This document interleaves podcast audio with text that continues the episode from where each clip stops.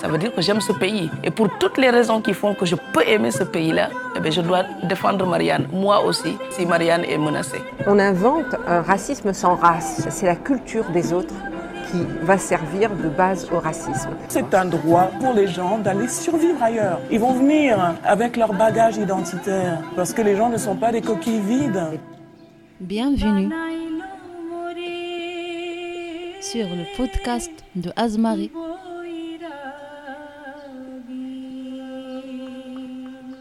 Si moi je connaissais Paris avant de venir, euh, oui, je la connaissais. J'étais venue deux fois, euh, car euh, mes meilleurs amis étaient ici à faire Erasmus. Donc, quand je suis venue à Paris pour mes premières fois, c'était en tant que touriste. Et en tant que touriste, tu connais que la ville des Lumières. Tu connais pas les darks derrière la lumière. Et quand tu arrives à vivre ici, après tu comprends que oui, Paris n'est pas la ville des Lumières en fait.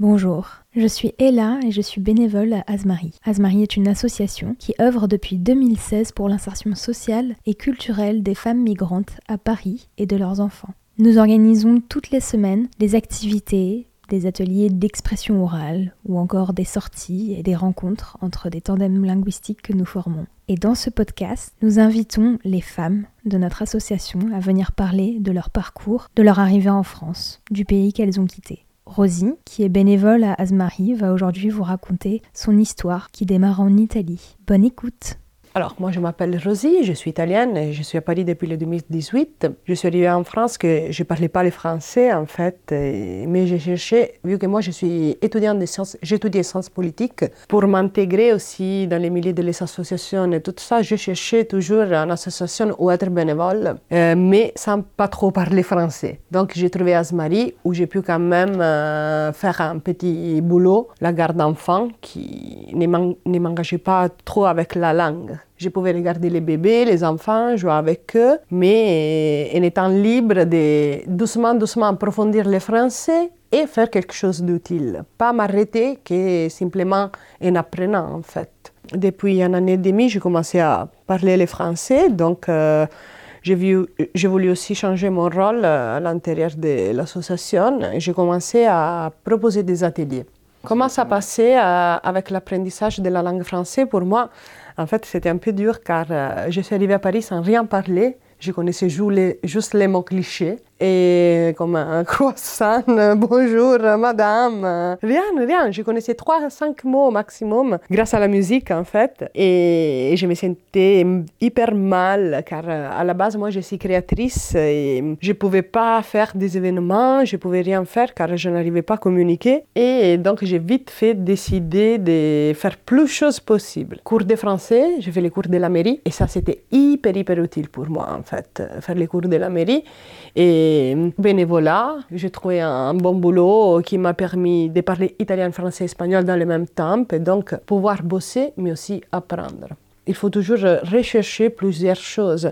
Quand euh, il faut apprendre une nouvelle langue, surtout quand tu trouves la langue un peu difficile, moi je parle quatre langues, mais je n'avais jamais imaginé d'apprendre le français dans ma vie. En fait, c'est ça. Et là, je me suis dit, il faut que je l'apprenne le plus vite possible. Cours de français, m'asseoir dehors euh, les bars, à boire un verre et à parler avec euh, tous les inconnus, et lire, lire, lire, lire, car entre le français et l'italien, écrit sont la même chose. C'est hyper, hyper simple pour les Italiennes comprendre les Français écrits. C'est juste la prononciation que c'est une chose que je vais jamais arriver à bien faire, mais bon, je vais garder mon accent, je sais pas.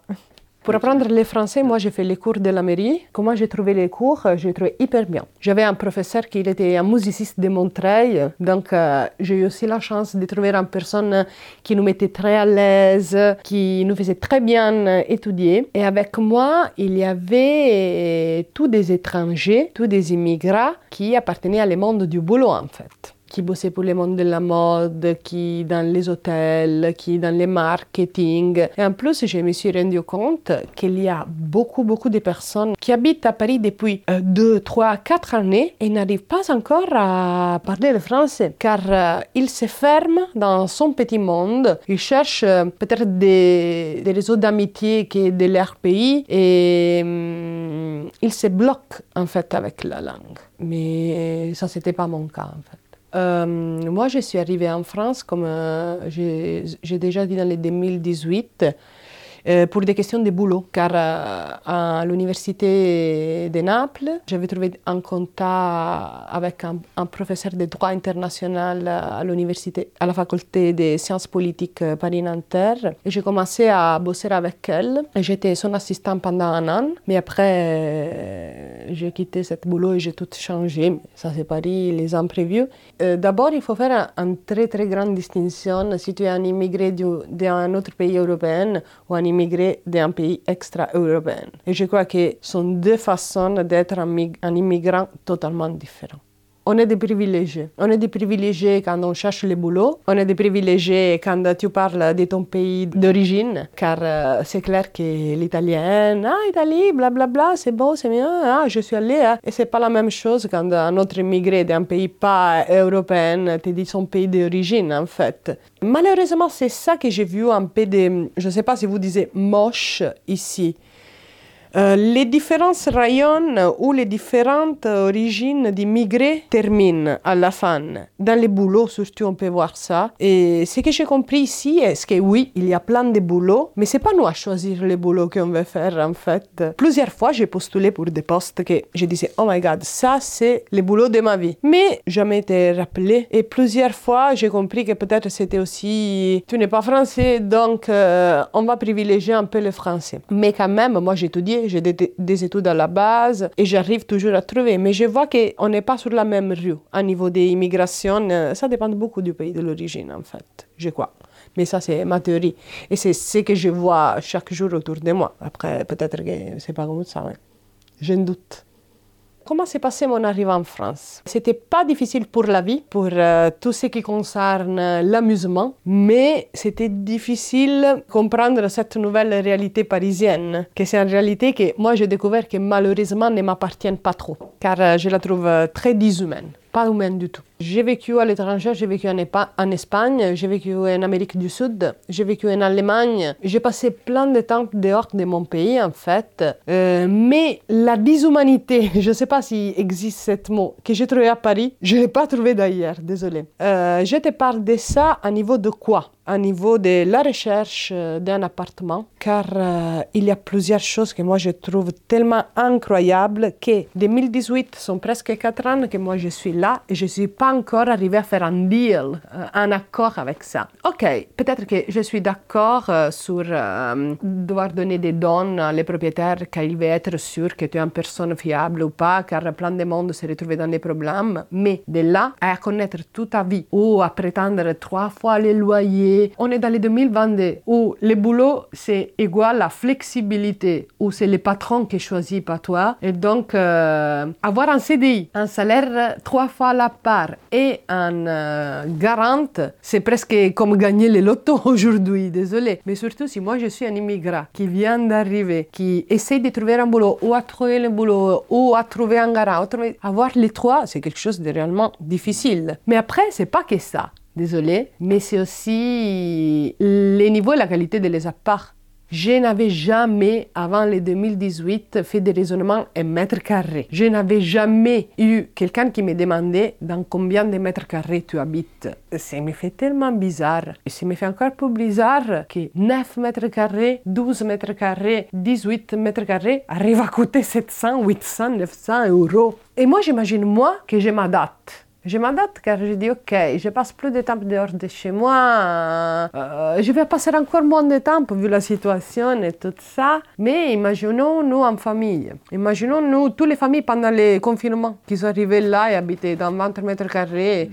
Et Paris, c'est une ville très humide. On le voit dans notre appart. Je n'ai jamais vu un appart sans ou humidité, ou les murs qui, murs qui coulent. Et moi, je dois payer 800 euros pour euh, 20 mètres carrés pour nettoyer les murs qui coulent. Désolé. Et on est en France, on est quand même dans les pays du welfare. Ici, tout le monde descend dans la rue pour chaque manière et ça me, me fait vraiment bien. Une chose que j'aime beaucoup est que tout le monde descend dans la rue en chaque instant. Et moi aussi, je suis descendue aussi quand je ne comprenais rien au niveau des langues. Si, si, ok. Je trouve magnifique ça, mais personne ne dit rien pour la situation de logement, que moi je la trouve la plus incroyable. Tu peux trouver plutôt un boulot, tu peux trouver 10 boulots, tu peux trouver l'amour, tu peux trouver ça, ça, ça, ça, mais des conditions humaines où vivre, c'est vraiment difficile. Et ça m'a totalement étonnée, je ne sais pas. Et, c'est une un chose qu'encore je n'arrive pas à comprendre.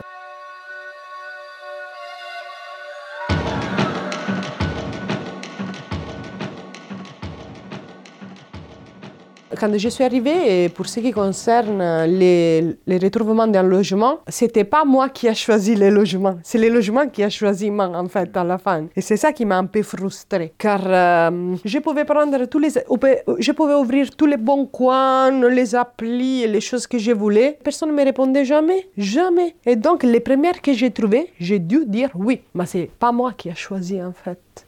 Quand je suis arrivée, c'était difficile à niveau de logement, oui. Heureusement, quand moi je suis arrivée à Paris, je connaissais des personnes. Et ça m'aidait beaucoup, beaucoup, beaucoup. En fait, c'était ça qui m'a fait rester ici mes amis. Quand tu arrives dans une nation que c'est pas simple pour toi et tu n'as pas des amis, alors euh, c'est difficile. Tu peux tomber dans le monde du boulot et commencer à bosser, bosser, bosser et ne pas vivre euh, la réalité, ou tu peux te déprimer, ou la pire chose que moi je trouve, c'est juste rechercher les personnes de ton pays. Donc, italien avec les italiens, espagnol avec les espagnols, français avec français. Moi, je déteste ça. Moi, je ne suis pas cette genre d'Italienne qui est venue en France et cherche les bons restos italiens, par exemple. Depuis le 2018, je ne suis jamais allée dans un resto italien, car je trouve nul ça. Si moi je vais manger italien, je cuisine chez moi ou je vais en Italie. Ou parfois en pizza, quelque chose, ok? Donc, euh, euh, j'ai eu la chance d'avoir des amis français de Montreuil qui m'ont introduit à tous les endroits que peut-être que toute seule euh, je ne serais jamais, désolée pour le verbe, tout ça, arrivé à, à connaître. Et je suis très, très, très content de ça, en fait, oui, d'avoir déjà quelqu'un ici, oui. Alors, globalement, comment je perçois euh, l'intégration des personnes migrantes Je l'aperçois sur euh, tellement différents niveaux que c'est impossible de faire qu'un discours en général. C'est vraiment difficile. Je crois qu'il faut faire un discours pour les étudiants immigrants, un discours pour les femmes, un discours pour les femmes du Maghreb, un discours pour les femmes de l'Amérique du Sud. C'est impossible, ce que j'ai vu et qu'on a compris, de faire euh, un discours en général. Mm. Euh, ce que je vois est que la France est assez ouverte pour son histoire, pour sa fake diplomatie, pour sa euh, faux politesse. il faut. Mais mm, quand même, et je ne parle pas que de la France, et ça c'est une chose que j'ai remarqué dans tous mes voyages, dans toutes les histoires d'immigration, jusqu'il il aura les quartiers chinois, les quartiers latins, les quartiers italiens, il n'y aura jamais une vraie intégration. On aime dire qu'on est, hum, comment on dit, les citoyens du monde. Nous, Européens, on est un peu comme ça, surtout après la formation de l'Union européenne. Nous, on est citoyens du monde, nous, on est tous ensemble, on s'embrasse. Mais pour moi, c'est juste, désolé, après je vais tomber dans un autre discours, mais c'est juste une justification d'une nouvelle forme de colonisation. Et donc, euh, quand moi je vois comment j'aperçois ça, je vois qu'encore les migrants viennent dans les pays occidentaux à faire ce que nous, on ne veut pas faire. Donc, quand moi, je te parle de France et comme tu parlais d'Italie, la perception que moi j'ai, que, OK, les immigrés sont bien pour les faire faire ce qu'on n'a pas envie de faire. Et encore, on se trouve dans cet état-là. Il y a des exceptions. Grâce à les études à l'université, on peut faire aussi un autre raisonnement. Les immigrants étudiants qui décident de quitter sa propre terre pour étudier dehors, pas d'Erasmus, je ne parle pas de ça. Et donc, euh, c'est un peu plus simple pour eux car ils rentrent dedans un ambiance universitaire, un ambiance plus ouvert, un ambiance de, tolérance et pas d'exploitation. Mais si on parle d'intégration à niveau de boulot, d'un immigré, je le vois encore sous un point de vue d'exploitation. Nous, on vient ici à faire ce que les Français ne veulent pas faire. C'est ça la perception que moi j'ai eue. Mm. C'est un peu peut-être dur, mais c'est ça que je vois. On parle d'une ville très touristique qui bouge beaucoup, l'économie bouge beaucoup sur tout ce qui est la restauration. Et moi, je te parle des immigrants italiens qui viennent en France. Alors, si moi je te dois faire un exemple comme ça, moi je suis italienne, donc on va parler de la réalité italienne. Comme ça, je ne vais pas mélanger plein de choses. Moi, je vois que la majorité des Italiennes qui viennent en France sont des Italiennes qui bossent dans la restauration. Et ce que je vois, est qu'il gagne moins par rapport en français. Il tient moins des droits et connaît moins la loi en plus. En fait, ce que j'ai toujours remarqué depuis les premiers instants ici, est qu'il manque aussi quelqu'un qui aide les personnes qui arrivent ici à comprendre quels sont leurs droits sur les boulots. Je te fais un petit exemple. Euh, nous, au sud d'Italie, on est comme au sud du monde. Pour moi, on n'est pas Occident. Nous, on est plutôt Afrique. Euh, la majorité des boulots sont boulots au black, au noir. Donc ça signifie que la majorité des boulots comme babysitter, serveur, euh, tout cet rayon-là sont des boulots au noir. Un serveur gagne 25-30 euros la demi-journée. Il peut arriver à 50 euros la journée. Ou il y a les propriétaires qui peut-être qui se gardent les tips, les, mm, les pourvois. Peut-être qu'ils te les donnent. Personne ne peut que laisse les pourvoirs car on parle des sud d'Italie, salaire médium entre 400 et 700 euros par mois. Donc, un serveur gagne entre 400 et 600 euros par mois. Pauvresse totale. Pour bosser 8, 10, 12 heures par jour. Donc, quand tu proposes à un serveur de Naples, un serveur du Sud, tu veux venir à Paris à bosser pour 1500 euros par mois, 1600 euros par mois dans mon resto, c'est un rêve. Moi, je prends, je ne connais rien, je quitte ma famille et je viens à bosser. Mais quand j'arrive là, je ne sais pas que pour 9 mètres carrés, je dois payer 700 euros, que par rapport un serveur gagne 1800 de 1002, je ne sais rien qu'il y a des institutions qui peuvent aider à niveau de... Et moi, je trouve que une chose très importante qui manque pour chaque nationalité, j'ai vu ça, quelqu'un qui te dit quand tu arrives, surtout les personnes un peu plus ignorantes, mais pas ignorantes au niveau de culture, ignorantes qui ignorent qu'est-ce que ça passe dans les pays, comment les aider? Et jusqu'il n'y aura pas de structures comme ça, ça sera plus simple pour les patrons de se profiter des hum, travailleurs. Et moi, je vois beaucoup d'exploitation dans la restauration. Et Paris, c'est un grand restaurant, en fait. C'est la ville des terrasses et des petits restos où tout le monde mange toujours dehors. Moi, je n'étais jamais habituée à ça. En plus, moi, en Italie, j'allais manger dehors quand c'est l'anniversaire, la grosse fête de quelqu'un dans la famille. C'est pas tous les jours euh, dans les terrasses. Dans les... Pour moi, c'était quelque chose, waouh, qu'est-ce que ça arrive là? Si on doit faire un discours entre Italie et France, s'il y a des, parallèles ou des différences au niveau d'intégration euh, des immigrés, on fait deux discours totalement différents. L'Italie, malheureusement, est très pauvre. Ça ne peut pas permettre du tout d'intégrer les immigrants. Le problème de l'Italie est qu'elle a trouvé une bonne solution à ça, être très raciste. En fait, en Italie, il y a des partis qui sont trop, très, très, très racistes, qui font des lois anti-immigration. Et mm, moi, je trouve que tout ça, c'est une bonne excuse pour garder les immigrants et les payer 2, euros par heure. Si moi, je crée les monstres de l'immigrant, l'immigrant qui vole, l'immigrant qui viole, l'immigrant qui fait tout ça, je me sens plus bien quand je l'exploite et je les paye 2 euros par heure quand il va bien, hein, 2 euros par heure à prendre les tomates, les fraises dans les camps ou à, faire, à bosser en tant qu'ouvrière et tout ça. Donc la grande différence, c'est toujours, est-ce que la France est très polie, diplomatique? Vous êtes tous mes amis, je vous accueille. Et l'Italie, non.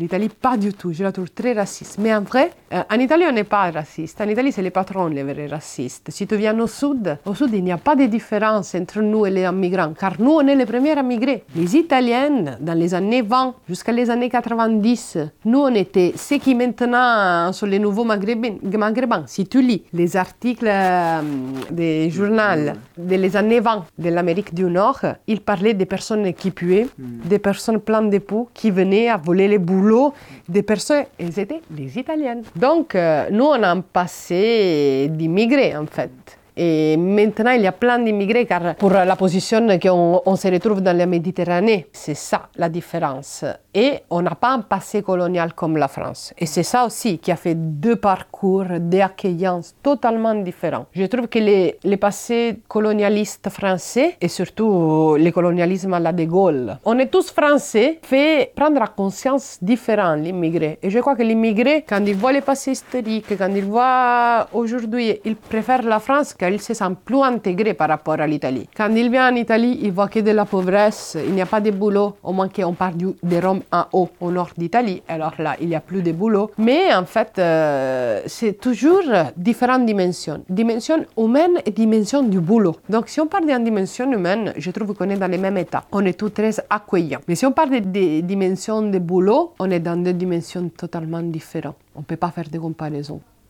Pour ce qui concerne la difficulté pour l'apprentissage de la langue, c'était pas trop en question des mots. C'est plutôt la prononciation, en fait, euh, mon problème. Si moi, je dois faire une différence un peu générique, est-ce que quand j'étais à l'étranger, j'essayais de parler allemand, soit anglais, soit espagnol, ou par contre, quand moi, je me retrouvais en Italie avec un immigrant qui me parlait ma langue, il y a une totale émotion. Alors tu dis, waouh, il, il essaie de parler ma langue, je suis content, bravo, bravo. Et c'est tout un une chose de compliment, on cherche de nous comprendre. La barrière que j'ai trouvée ici, mais qui après c'est aussi une très bonne chose, hein, en fait, et c'est, désolé, un cliché, très grand cliché, c'est hum, moi je parle et tu me corriges tout le temps tout, tout, tout le temps. Ça, ça m'est arrivé tellement plein de fois. Mais il faut aussi comprendre, c'est une façon euh, de faire apprendre sa propre langue. C'est que j'ai compris ici qu'il y a beaucoup de fierté de sa propre langue. Peut-être une chose qui nous manque en Italie ou une chose qui manque en Espagne qui manque en Angleterre. Ici, il y a la fierté de parler français. Donc, euh, peut-être que c'est ça qui amène des personnes à te corriger en chaque instant quand tu parles. Ou c'est une habitude. Et chaque pays tient ses propres habitudes. Donc, moi, je me suis juste habituée à ça. Il y a des personnes qui trouvent mon accent mignon et ne me corrigent pas. Il y a des personnes qui trouvent ça totalement incompréhensible. Et donc, euh, je n'arrive ni à terminer en période. Et en plus, je me fixe. Alors, euh, je tombe encore plus dans des erreurs, pardon, pardon, pardon. Mais après, j'ai compris aussi qu'il fait beaucoup de bien. C'est juste la façon de faire les choses. Tu peux le faire ou tu d'abord tu m'expliques. Est-ce que je peux te corriger quand tu fais des fautes? Est-ce que ça te dérange? Mm. Alors comme ça, je comprends que c'est un chose. Mais si tout, pendant que pa je parle, euh, chaque tac, tac, tac, tac, tu me coupes, moi, je reste que traumatisée. Mm. En fait, c'est ça.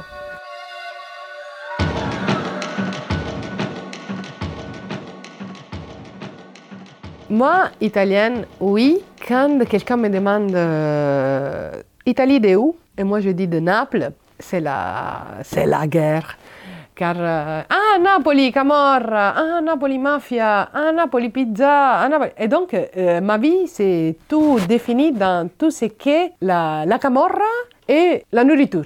Cliché sur les Italiennes, euh, soleil. Nourriture, mafia Camorra, mafia Camorra. Berlusconi avant. Euh, la première fois que je suis venue, arrivé, venue en France pour trouver mes amis, J'étais dans un parc et un mec s'assoit à côté de moi, me commence à parler et. C'était l'époque que Berlusconi s'était sorti dans la politique avait quitté la politique. Et il me dit, tu viens d'où? Et moi, j'ai dit, Italie. Ah, Italie, Berlusconi. Ah, et, et, a commencé à se moquer de moi. Et moi, Anne, je ne parlais pas français. B, je déteste Berlusconi, c'est pas ma faute s'il était là. Et moi, je l'ai regardé, j'ai dit, moi Berlusconi, toi Sarkozy. et alors, moi aussi, je suis tombée dans les clichés, tu vois. J'ai fait la guerre de qui on avait les pires. Mais en fait, dans le monde, tous notre leaders sont les pires. Pour moi, Berlusconi, c'est la honte de l'humanité pas que des Italiennes, hein, attention. Mais euh, je trouve pas juste que si moi je te rencontre, je, fais, veux faire amitié avec toi, les premières questions que tu me poses, c'est ou sur la politique qui fait, c'est horrible, désolé, je sais, ou sur euh, les organisations criminelles qu'on a en Italie, en fait. Je sais que ça prend la curiosité de plein de monde. Et, et je ne comprends pas pourquoi, en fait. C'est nous qu'on donne importance à les choses. Et c'est nous qu'on les fait grandir ou faire faire plus petits. Jusque nous, on sera tellement curieux de savoir sur la mafia, Camorra, l'institution criminalisée en fait, nous aussi, on continuerait à alimenter les débats, les discours. Pour moi, la meilleure chose pour faire mourir une chose, ce n'est plus parler, la rendre un fantôme. Moi, je me sens apatride. Car j'ai vécu ma vie en tellement d'endroits différents. Je suis grandi en Amérique du Sud. Après, j'ai décidé de faire mes études universitaires à Naples. Et pendant mes études universitaires, euh, j'ai quitté Naples pour Berlin, euh, pour l'Espagne. Maintenant, je suis en France. Et en fait, ce que j'ai compris de moi-même, c'est que nous, êtres humains, on est toujours à la recherche de sa propre dimension. Moi, je n'ai pas encore trouvé ma dimension. Donc, euh, donc par l'instant, pas du tout euh, citoyenne européenne du monde. Hein. Je ne me sens pas du tout représentée par l'Union européenne, désolé. C'est encore cette grande fantôme euh, qu'on n'a pas encore compris. C'est un, un fantôme gentil ou un fantôme méchant en fait. Je n'ai pas trouvé ma dimension en Italie. Si moi je suis là, signifie que moi je ne me sens pas du tout italienne encore à 100% peut-être, non? Peut-être que moi je suis en train de me donner cette réponse à ce moment-là. Je n'avais jamais réfléchi sur ça. Dans mon temps libre, je suis créatrice. J'aime beaucoup le process de création, en fait. J'ai toujours bossé avec matière recyclée, car je trouve que c'est très important que quand on achète ou on crée un objet, on l'utilise jusqu'à la fin. Ça, c'est une vision que j'ai appris beaucoup en Berlin, en Allemagne. Les Allemands, euh, à différents des Italiens, hein, ils ont la tendance d'utiliser chaque objet, soit un endouement, soit quelque chose, un utensile de la cuisine, chaque chose, utiliser jusqu'à la fin. Et donc, euh, ça m'a donné beaucoup d'inspiration pour commencer à créer des lignes des objets. Moi, je, je suis créatrice de sacs et bijoux depuis le 2013, toujours avec du recyclage créatif toujours avec du second hand, des choses déjà utilisées, déjà portées. J'allais chez les amis de ma grand-mère et je prenais tous les, leurs vieux manteaux en cuir, les sacs. Je démontais, reconstruisais, démontais, reconstruire. Comme ça, tu peux toujours réinventer, recycler, customiser, donner de la place à la création, car parfois tu dis, OK, moi j'aime créer, mais j'ai besoin de beaucoup de matériel, ça, ça, ça, ça. Et ça continue à alimenter le système capitaliste, en fait. Mais si moi je vais lutter contre le mais dans le même temps, j'aime la création. Il faut trouver un rue pour nous aussi. Et moi, je trouve que le recyclage créatif, euh, c'est une chose très importante aujourd'hui, quand on a encore envie de continuer ça. C'est pour ça aussi que j'ai proposé des ateliers à Asmari de recyclage créatif euh, qui sont bien passés, en fait. Et on va les continuer à faire en plus. Alors moi, chez Asmari, j'ai lancé les projets des de création. En fait, on a fait des ateliers de couture, ateliers de bijoux, moi, euh, j'ai fait un récolte des vieux bijoux. Je l'ai tout démonté. J'ai acheté de nouvelles parties, mais par exemple, pour quatre ateliers, j'ai gaspillé 20 euros. On a fait sortir une collection de bijoux avec toutes les femmes d'Asmari. Et moi, je me suis occupée de la vente euh, dans un marché de Noël de toutes les créations. Et tout ce qu'on a gagné, on l'a retourné à les femmes. Chacun euh, pour qui a, qui acheté des couches, qui a acheté quelque chose pour elle. Chacun a fait avec ses agents ce qu'il voulait. Le but, c'était pas cette petite somme d'argent qu'on a, qu'on a fait, mais le but, c'était, OK, avec rien, moi, je peux apprendre à créer quelque chose. J'ai toujours remarqué qu'aujourd'hui, tout le monde a un portable.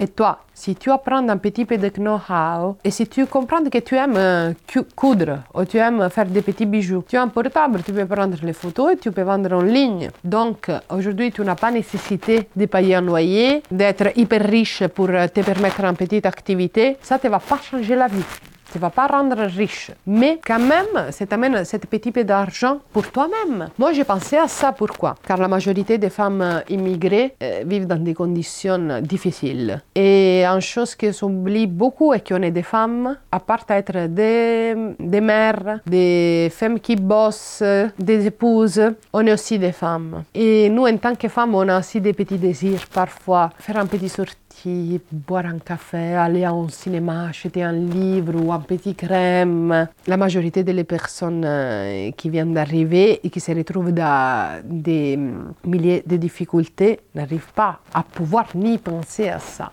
Donc, quand moi j'ai lancé mon projet, c'était un projet un peu frivole, car je disais, OK, moi je vais lui apprendre, on va apprendre tous ensemble après. Moi je ne vais pas lui apprendre. Moi, je vais expliquer, et après, moi je vais apprendre de toi, et toi tu vas apprendre de moi d'abord. On va créer des tables où, pendant qu'on crée, on parle, on discute, on passe du bon temps. Donc, on est tous assis là mais tu ne comprends pas qui dans la table est le prof et qui est en train d'apprendre. On a fait des bijoux magnifiques et chaque fois on donnait le choix. Tu peux choisir de les vendre ou l'amener chez toi. Pendant les périodes de Noël, on a fait un atelier de création où les femmes ont pu créer des bijoux qui ont donné à tous leurs potes comme cadeau de Noël. Qui ne pouvaient pas se permettre de faire un petit cadeau en chose, tu vas l'écrire et tu le fais. C'était magnifique. Ou faire quelque chose pour soi-même et stop. Parfois, on oublie les choses plus importantes. On fait toujours récolte des, du lait, des biberons, des couches. Mais qui pense à la mère Et moi, j'ai voulu penser à la mère, en fait, à la mère en tant que femme, à la femme en tant que mère, à la femme. Stop. C'est bien passé, euh, on a passé des moments magnifiques. Moi, j'ai appris tellement de choses. Je suis tellement fière de tout ce qui est sorti dehors que moi, j'aimerais bien que si chacun qui sait faire, moi, je sais faire que des bijoux et des sacs, je sais coudre, mais si chacun de nous et moi, c'est un investissement de 3 heures par mois, 3 heures de série qu'une personne se regarde sur Netflix chez eux. Si chacun de nous décide de donner 3 heures de sa propre vie pour faire apprendre quelque chose à quelqu'un, pour moi, on aurait tellement de choses à gagner.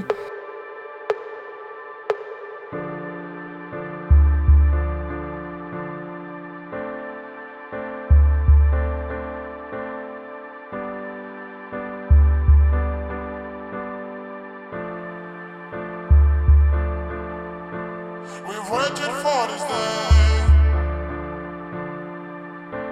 We shed some tears of love now, like a desert in the rain. When some of the dead are waking up, mm, yeah. there's nobody like my mom. There's no place like my home since I was born. When I was young. The flavor is so strong, it's so long now.